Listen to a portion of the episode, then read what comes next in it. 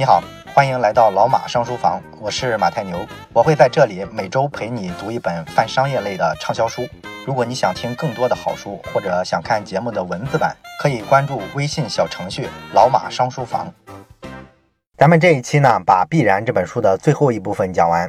这期的关键词是“重混”，“重”呢就是重新的“重”，“混”呢是混合的“混”。它其实来源于啊一个学术上的一个认知的蜕变。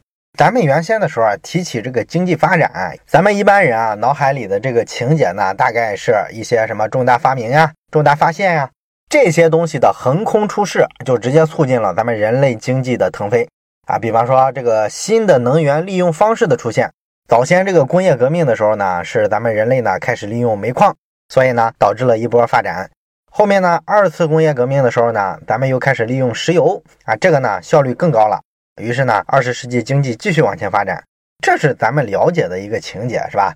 所以说，咱们就容易得出上面的这种结论：是新发明、新发现导致了经济的发展。但是实际的学术研究呢，却对这个观点啊有点怀疑。你比方说，纽约大学有一个经济学家叫做保罗·罗默，这个人呢就专门研究这个经济增长。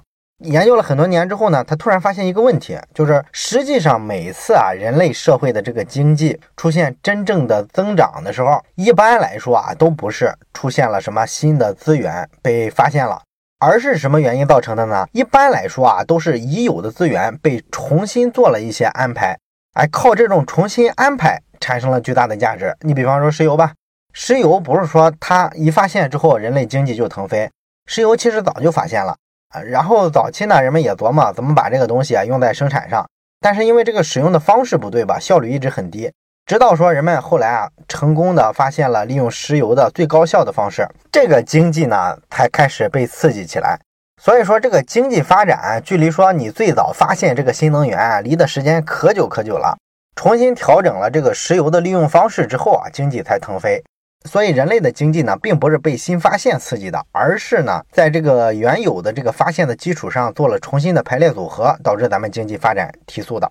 这是说的新能源。那么关于新技术的这个发明，是不是刺激经济的一个主要因素呢？有一个经济学家叫做布莱恩亚瑟啊，这是圣塔菲研究所的，他呢也是专门研究增长的，他就得出一个结论啊，他说所有的这个新技术啊，其实都不是什么无中生有。其实都是把原先旧的技术啊进行一个重新的组合，绝大部分的新技术都是这样的。所以说呢，现代的这个技术其实不过是早期的那些比较原始、比较粗糙的旧技术，经过了一个重新的安排、重新的混合之后形成的一个合成品。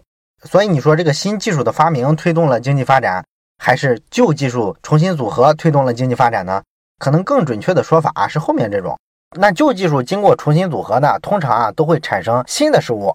你比方说，咱们人类呢传播信息的时候，有一种技术载体叫做小说，这个传播信息的效率算是非常高，是吧？一个好故事啊，可以把很多信息都包容进去，大家呢还很愿意听。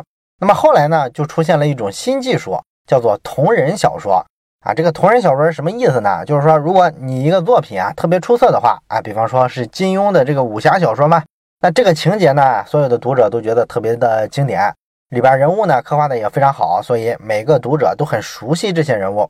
所以说呢，就出现了一些利用这个金庸小说里的这些人物啊，去把这个情节啊做一个重构，然后重新写一部小说的这种作品，这个呢就叫同人小说了。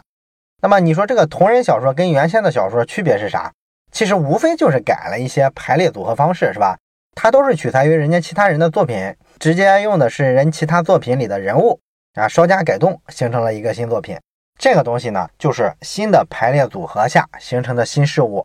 而这个过程呢，凯文·凯利在《必然》这本书里把它叫做重混。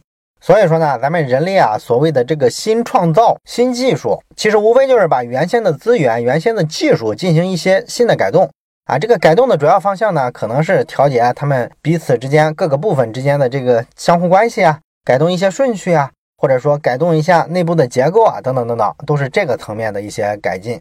这个呢，就能形成重混后的新事物。当然了，这个概念呢，我觉得咱们如果说拿咱们身边正在发生的这些变化来列举的话，我觉得大家都能想到的一个重混的经典的案例就是抖音。那么你想想，抖音啊，它其实就是个短视频的平台。那你说短视频在抖音出现之前有吗？有的是嘛，是吧？像最早的什么小咖秀啊、秒拍啊，到后来什么火山视频、西瓜视频、快手，那你说抖音跟这些其他的短视频平台，它的区别是什么？为什么抖音能够突然这一两年一下子窜红，而且这么红？这个呢，实际上就是因为它是一种新事物。它新在哪儿呢？它改变了原先的这个短视频的结构。原先的短视频啊，其实还是比较长的。好多人做的这个短视频啊，都是三五分钟啊，甚至有的十分钟。而抖音呢，直接硬性的要求我这个短视频啊，必须更短啊，只有十五秒。这就是一个结构上的一个挺大的区别。当然，可能你说我体会不到这个区别，难道简简单单的把这个时间缩短，这就有什么根本变化吗？它不是还是一个短视频吗？这个图像的这个技术底层不还得说一帧一帧的这个图像给它上传到网上去吗？对，这些本质上都没有什么区别。但是呢，人家改了这个基本元素的这个排列组合方式啊，它是以一个个的更短的这么一个单元出现在网络上，所以它就呈现出来的效果是一个重混的效果，是把原先世界这个基本要素给它打散了，然后重新排列组合，这样形成的东西就是一个新事物。所以你看他们的发展跟一般的短视频平台就完全不一样。你要是还不太理解的话，我再给你举一个例子啊，你比方说咱们老马上书房的这个微信小程序上啊，最近呢也是在讲一本特别长的书啊，这本书呢叫做《浪潮之巅》。那这本书里呢就讲了一个很有意思的例子，其实就是一个重混的例子。这个例子呢说的就是著名的戴尔公司。这个戴尔啊，在八十年代起家的时候，他要做个人电脑，当时呢他没有任何的核心技术。当年那个电脑厂商跟现在还不一样啊！现在的这个电脑厂商啊，很多就是把好多零件给它采购来，然后自己组装起来，然后就贴一个牌儿，这是自己品牌的电脑，很多都是这样的。但是当年的时候并不是这样，当年的这个主流的电脑厂商啊，其实很多都是软件硬件一体的。也就是说，我 IBM 公司的电脑，那么所有的这些元器件，所有的这个软硬件，全是我一家公司生产，哎，我把这个链条全包了啊！当年大部分公司是那样。所以说呢，戴尔呢，它作为一个后来进来的公司，它自然没有什么技术积累啊，它也没有太多的钱，只能剑走偏锋啊，它走了一个整合原有产业链的这么一个崛起之路。那这是个什么样的道路呢？具体来说是这样的啊，原先的时候啊，咱们整个世界上啊所有的这个传统制造业啊，就做一个产品来说，基本上啊需要经过七大环节。第一个环节呢，就是产品设计啊，你得先弄一张图纸，把这个产品画出来嘛，是吧？不然你怎么知道你想做什么样子的产品呢？第二步呢，叫做原料采购啊，你出来图纸了，就需要根据这个图纸上需要哪些原料、哪些零配件，然后去找相关的单位购买就完了呗。第三个环节呢，叫做仓储运输，这个原材料、零部件你买了之后呢，需要把它运回来，所以肯定有运输费用。运回来之后你放在哪儿呢？你肯定得有个地方存储啊，所以一般来说呢，需要建个仓库，这就叫仓储运输。第四个环节呢，叫加工制造啊，这个就很简单了，上生产线了。当然了，你得有一个工厂。第五个环节呢，叫订单处理，产品生产出来，你要交给市场部门，让他去跟这个购买方啊直接做接触，生成这个订单。第六步呢，叫做批发经营，你收了人家的钱之后呢，然后把这个货就发给下家。一般买你这个货的呢，都是中间商、渠道商，他们把这个货买了之后呢，就开始批发给更下游的环节。也就是最后一个环节，零售消费者呢是通过这个零售端啊，像什么电子城啊、大型超市啊，直接去购买终端的消费品，这就是一个完整的制造业的一个生产流程。那么戴尔呢，在八十年代杀入到这个个人电脑市场的时候啊，他发现自己是一家小公司，在对这七个环节的控制上非常失败，所以说他觉得按这个方式的话，自己不可能把这个成本压下来啊，你就没法跟大公司竞争嘛，所以你是活不下去的。啊，于是呢，这个戴尔的创始人迈克尔·戴尔他就琢磨，我能不能把这七个环节省掉几个环节呢？省了几个环节之后，我这个投入不就降下来了吗？结果呢，他一研究发现呢，其实这七个环节里啊，有五个环节是可以省掉的啊。你比方说这个产品设计，产品设计用得着你这个小公司自己设计吗？啊，那年头这个电脑啊是非常简单的，说实在的，没什么设计的技术含量，所以啊，把这活儿直接外包出去，我自己呢也不用建什么设计团队了。这个多省心是吧？所以呢，第一个环节就省了。然后第四个环节叫做生产加工，那这个环节可以省吗？也可以啊，找代工厂呗。当时呢，在亚洲啊，已经有很多这种电子产品的代工厂，把欧美的这个一些生产环节啊转接过来了。啊，这就是后来咱们熟悉的这个 OEM 贴牌生产。所以呢，你这个环节啊，交给他们不就完了？你自己呢也不用投资设厂，也不用买地、买厂房、买设备、雇工人了，这些全省了，这多好！那么你发现呢，你要是把生产的这个厂商交给亚洲的企业去帮你代工之后，那么在生产上面的两个环节，也就是第二环节、第三环节，材料采购和仓储运输，这个也可以省了。因为你想想，如果你不省这一步，那你怎么把这个原材料采购来，然后给到亚洲的这个企业呢？你需要建好一个仓库，把这个零配件全买过来，放在美国的仓库。完了之后呢，再找个大轮船，然后把这个货呢运到码头，装上轮船，然后跨过太平洋运到亚洲，然后给这个厂家，让他帮你把这些材料加工成成品。要这么干吗？这不可能啊，是不是？这成本太高了。当年的很多这个零配件的厂商啊，有的也已经转移到亚洲有生产厂商了。你直接让他们在亚洲对接，这样呢，你只要敲个合同，把钱付过去。这个零配件呢，就直接运到亚洲的代工厂，这多好是吧？他们直接拿着原材料就开始生产了，所以你这个采购环节呀、仓储运输环节呀，其实基本上都算省掉了。那么接下来的第六步，批发找渠道商，这个环节可以省吗？也可以省。戴尔是怎么省的呢？这个其实咱们都知道是吧？戴尔的电脑出了名的一个特点就是搞直销啊，所以说呢，人家不走中间商，不让中间商赚差价。那咱们知道一个经济学的常识，就是中间商是创造巨大的价值的。啊，他帮你去匹配到这个想购买的消费者嘛？这个事儿你自己干，成本是极高的。戴尔的这个直销的办法呢，就是我基本上是通过什么电话订购、哎网上订购、邮购啊这三种方式。你看这三种方式都是通过物流，根本不需要说自己人跑去推销，所以呢他就没必要建立那么大的销售团队。同时呢，他因为没有中间商嘛，所以不需要跟这个中间商分成了。哎，这块成本又省了。所以说呢，他连这个渠道商批发的环节也砍了。自己呢，实际上负责的就是订单处理和零售。那靠这一手呢，他把七个环节砍了五个，成本呢大幅降低。哎，所以说戴尔的这个电脑啊，比其他品牌要便宜不少。于是呢，二零零零年的时候，戴尔就成了美国最大的这个 PC 的制造商。你说他这个核心竞争力靠的是啥？靠的是发明了啥吗？啥他也没发明。电脑还是那个电脑，每一个零配件也还是那些零配件。他真正做的就是把这个产业链做了一个整合。这个就是重混，因为这个产业链上每一个环节的这些新做法，其实都是旧做法。也就是说，以前零星的，像什么找代工厂啊，包括说直销啊这些方式，在行业里都有。只不过呢，没有人像戴尔这样把这些方法呢系统的做了一个整合方案，然后把这个效率呢做到了最大化。这个呢，它是第一个啊，所以它牛在这儿。当然了，我觉得我讲到这儿，你应该能想起咱们中国的一家跟这个戴尔非常非常像的公司，是吧？就是小米公司嘛。啊，很多人这个网上黑小米的时候，经常说的一句话是什么呢？就说你这个小米啊，纯瞎忽悠；雷军呢，纯属耍猴啊。因为小米呢，大家认为呢，它没有核心的技术，它这个手机的每一个零配件啊，都是找的上游的这个供应商给它提供的，它自己不会生产，它就纯粹把这个零配件拿过来，然后组装成一个手机，贴上小米的牌子，然后通过网络就把这个手机卖出去了。所以好多人就特别不服，觉得这种企业就是投机取巧。啊，他们认为呢，真正的好企业就要像华为那样，自己生产这个手机的很多部件啊，这才叫有核心的科技。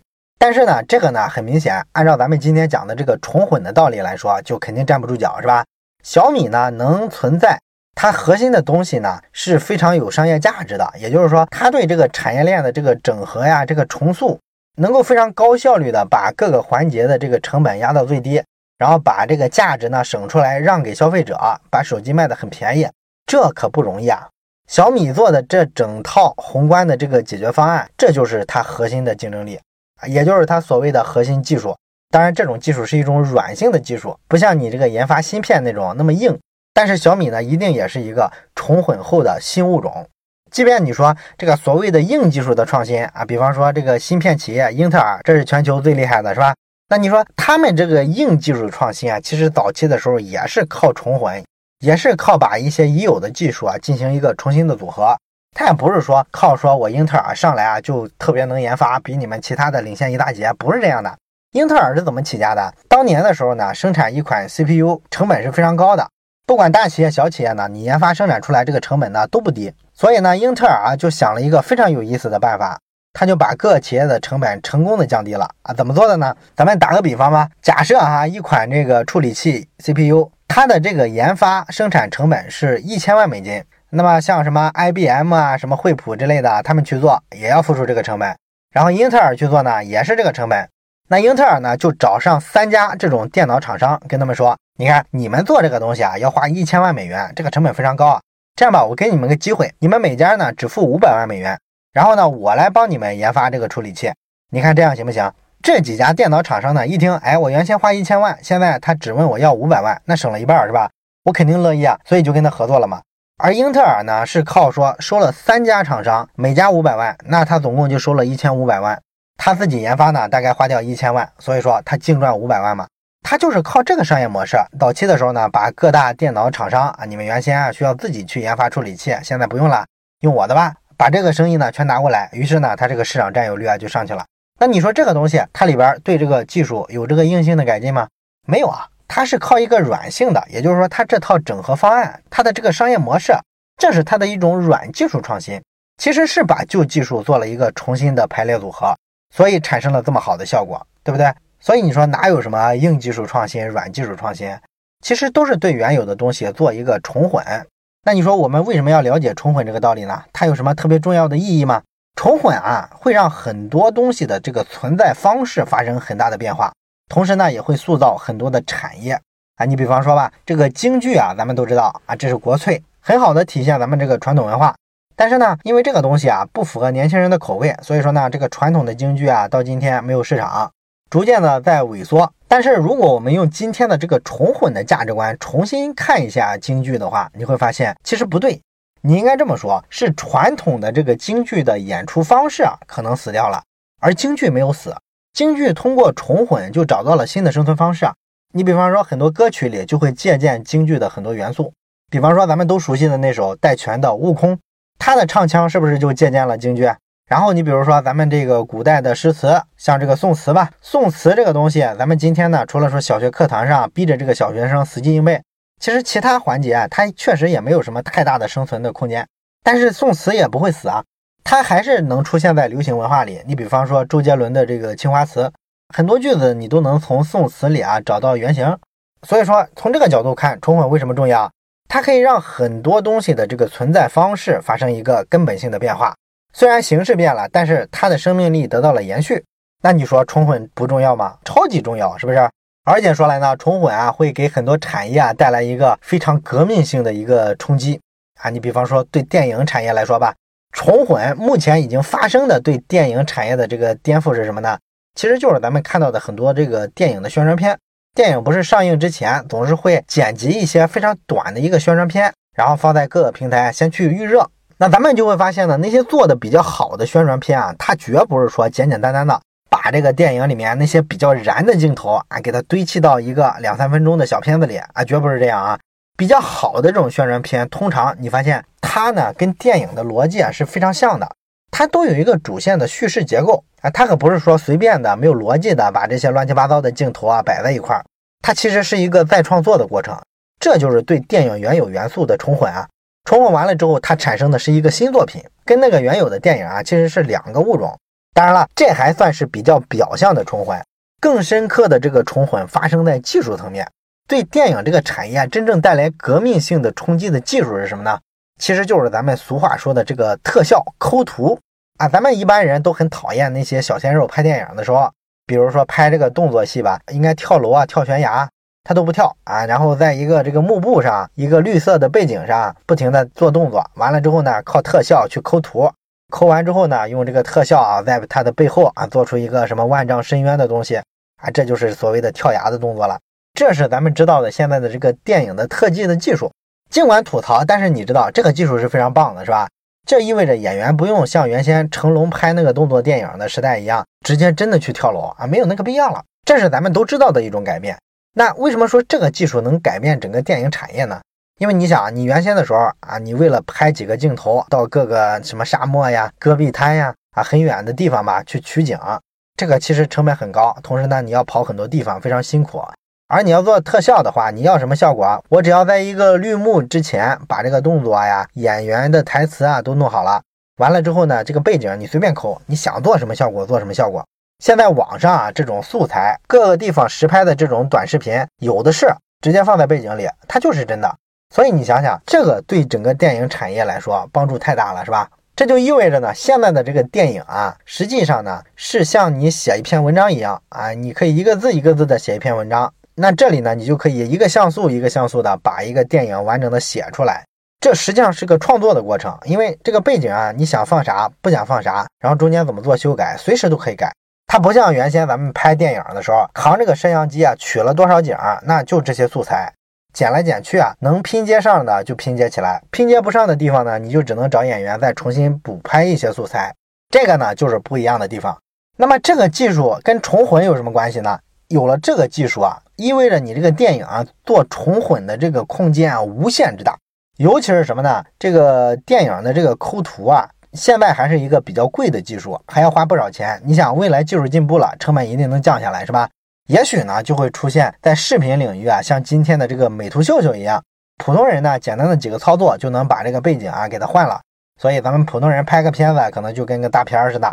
你可以把一个电影啊，通过改这种背景的方式，轻松的变成另一部电影。这就是对原有元素的修改重塑了，是吧？所以未来啊，做这种重混的空间是非常大的。当然了，凯文·凯利也讲了，他说啊，这个电影行业啊，重混这个现象要发生的非常频繁。到这个普通人的层面，还需要有几个技术进步啊，得做到位了之后才能实现。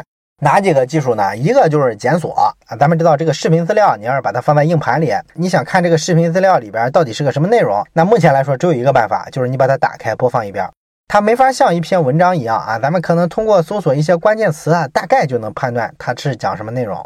这个视频呢没法检索，所以说呢需要有这个技术的突破。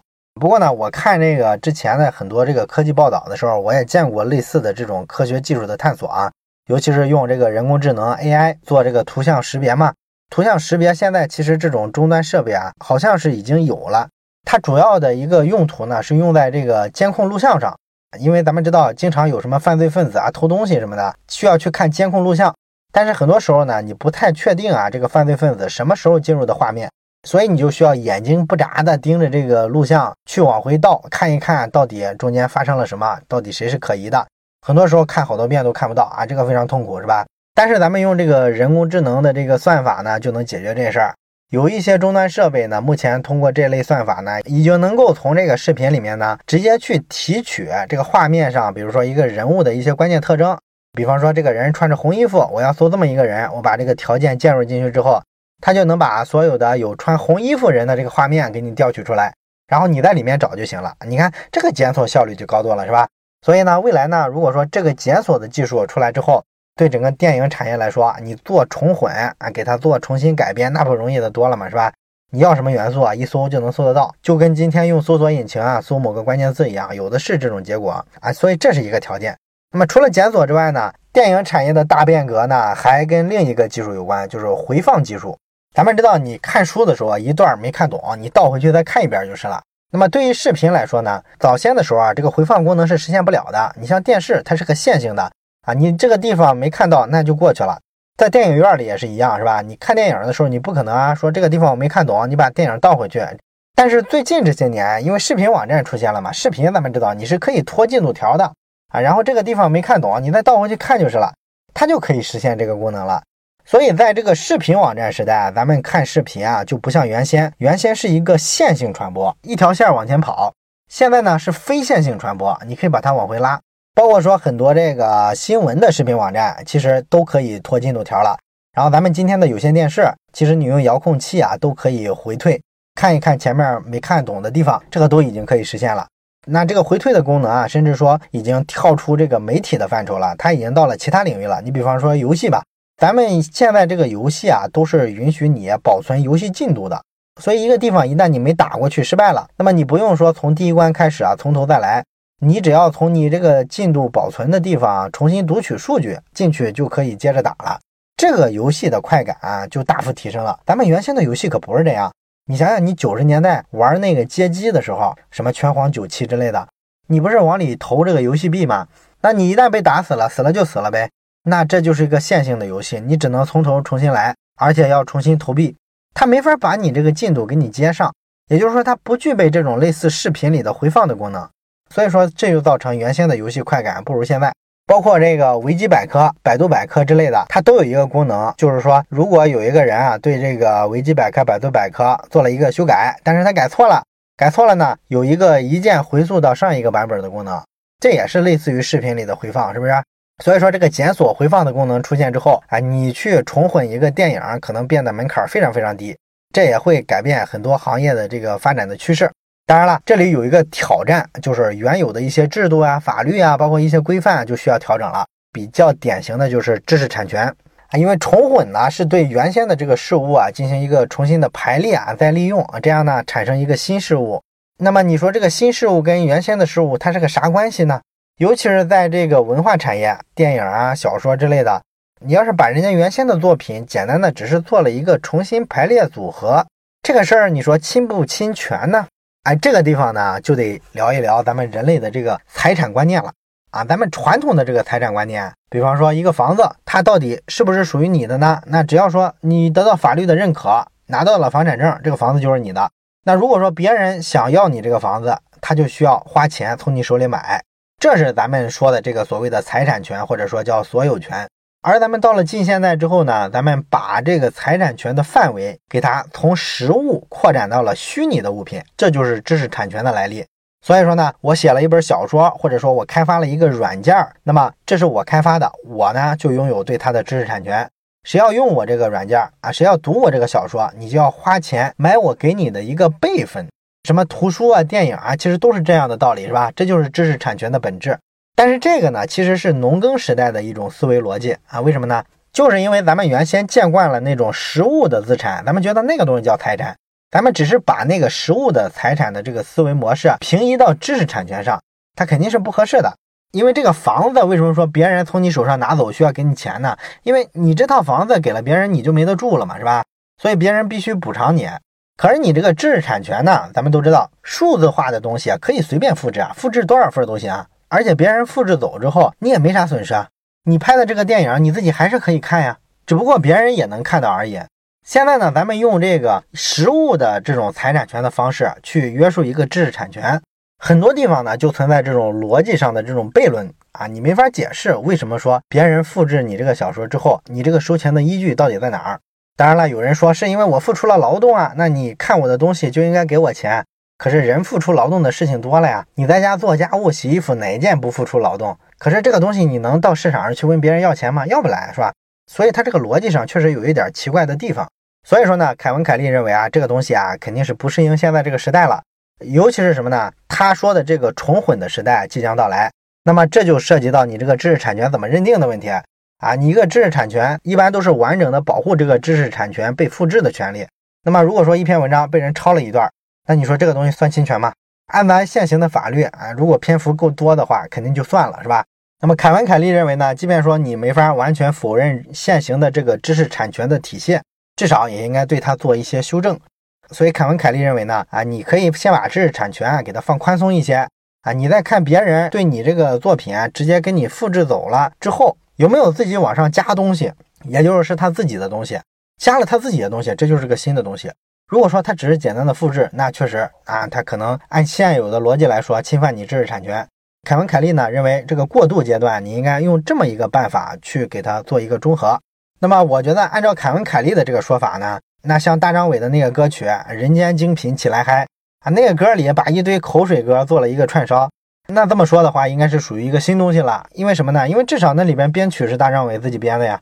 他是有他自己的东西的，是吧？而且那个排列组合的方式，想办法让它押韵，那都是他自己的东西。所以说这个地方，凯文·凯利讲了这个之后呢，算是引起一个思考和启发吧。咱们也未必说完全得同意他的这个看法。但是不管怎么说，今天咱们提的这个重混呢，是个非常重要的概念。他告诉我们呢，把旧事物做一个重新排列组合这事儿并不 low，它是大部分新事物产生的一个主要的方式。那么到这里呢，咱们就把《必然》这本书给讲完了。咱们是从凯文·凯利对未来预测的十二个趋势里选了三个来讲，咱们用了三个词来概括了这三个方面的趋势：形成、过滤和重环。这是我认为必然这本书里啊比较深刻的三个思考。希望这本书呢对你也能有所启发啊！也欢迎你关注老马上书房的微信小程序。当然了，咱们微信小程序啊，最近苹果的用户啊直接搜索的话好像搜不到了，这个是涉及到一个支付政策的问题啊。微信跟苹果又打仗了。所以苹果的这个新用户啊，想找到咱们小程序的话，可以去老马上书房的微信公众号，从这个底部菜单栏直接跳转。好了，本期内容咱们就到这里，我是马太牛，这里是老马上书房，咱们下本书再见。